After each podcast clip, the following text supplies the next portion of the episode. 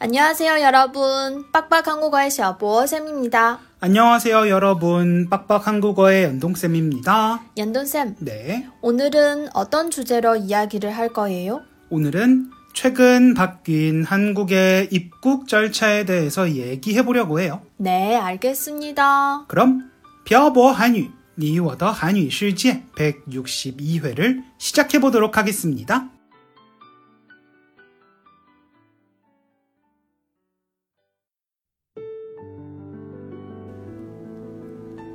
跟朴博学韩语，请在淘宝搜索店铺“朴博韩语”查看课程详情。欢迎大家一起来学习。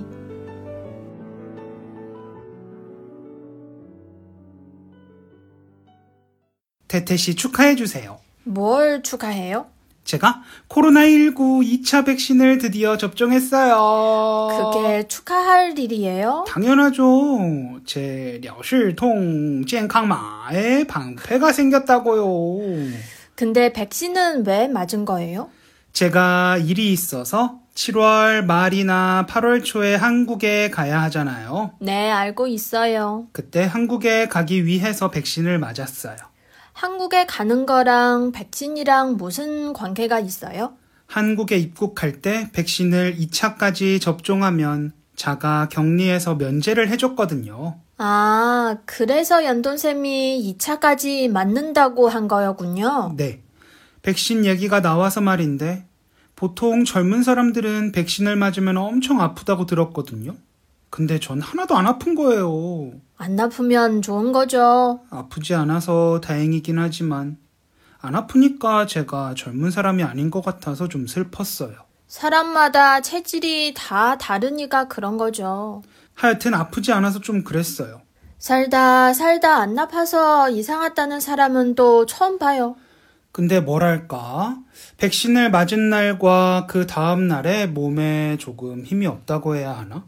뭐 그런 느낌밖에 없었던 것 같아요. 정취자 여러분들은 연돈쌤의 백신 후기를 듣고 싶은 게 아니에요. 아, 참 그렇죠. 그럼 오늘 내용에 대해서 이야기를 해볼게요. 네. 한국 정부가 코로나19의 외국 유입을 막기 위해서 백신을 2차까지 맞은 사람에 한해서 자가격리를 면제해줬거든요. 아, 물론 48시간 이내에 PCR 검사 음성 결과도 있어야 했고요. 그런데요? 근데 2021년 6월 8일부터 백신을 맞지 않은 사람들도 48시간 이내에 PCR 검사 음성 결과만 있으면 자가 격리를 면제해 준다고 하더라고요. 한국 입국 절차가 더 간편해진 거네요. 네. 그래서 드는 생각인데 백신을 괜히 맞은 것 같아요. 왜 그렇게 생각해요? 백신을 맞지 않아도 자가 격리를 면제받을 수 있으니까요. 한국에 가서 생길 일들은 생각 안 해요? 한국에 가서 백신을 맞아도 되잖아요. 그래도 백신을 맞지 않으면 위험해요. 네, 좋게 좋게 생각해야죠. 다시 본론으로 돌아와서 한국에 유학을 가거나 여행을 가려고 준비하시는 분들에게 좋은 소식일 수도 있을 것 같아요. 유학 가는 분들에겐 좋을 수도 있지만 여행은 좀 이른 것 같아요. 왜요? 갔다 와서가 문제니까요. 아, 그렇겠네요.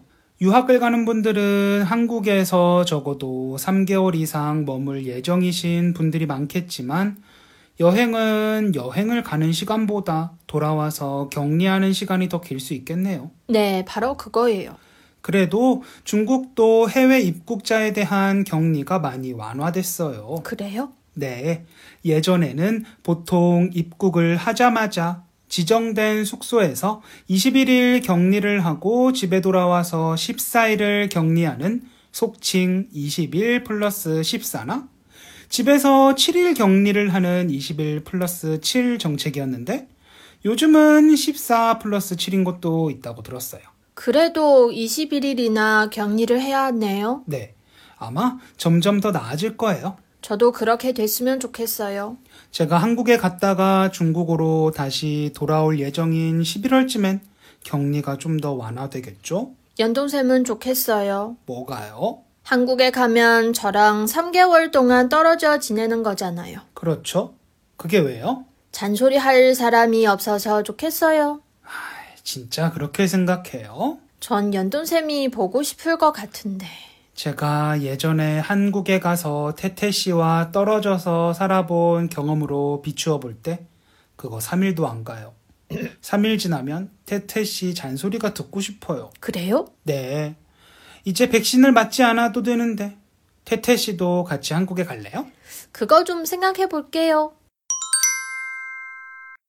오늘은 2022년 6월 8일에 바뀐 한국의 입국 절차에 대해서 이야기해 봤습니다. 이제 한국에 갈 때 격리를 하지 않아도 된다고 하니 연돈쌤은 좋겠어요.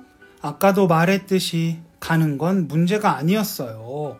갔다 오는 게 문제였지. 중국도 빨리 격리가 완화됐으면 좋겠어요. 제 생각도 그래요.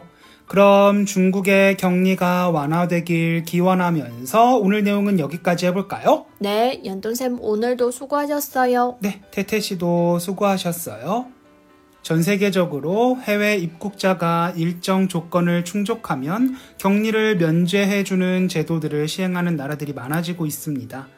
이제 곧 격리를 하지 않고 외국을 나갔다 올 수 있는 그런 시대가 도래할 날도 멀지 않은 것 같습니다.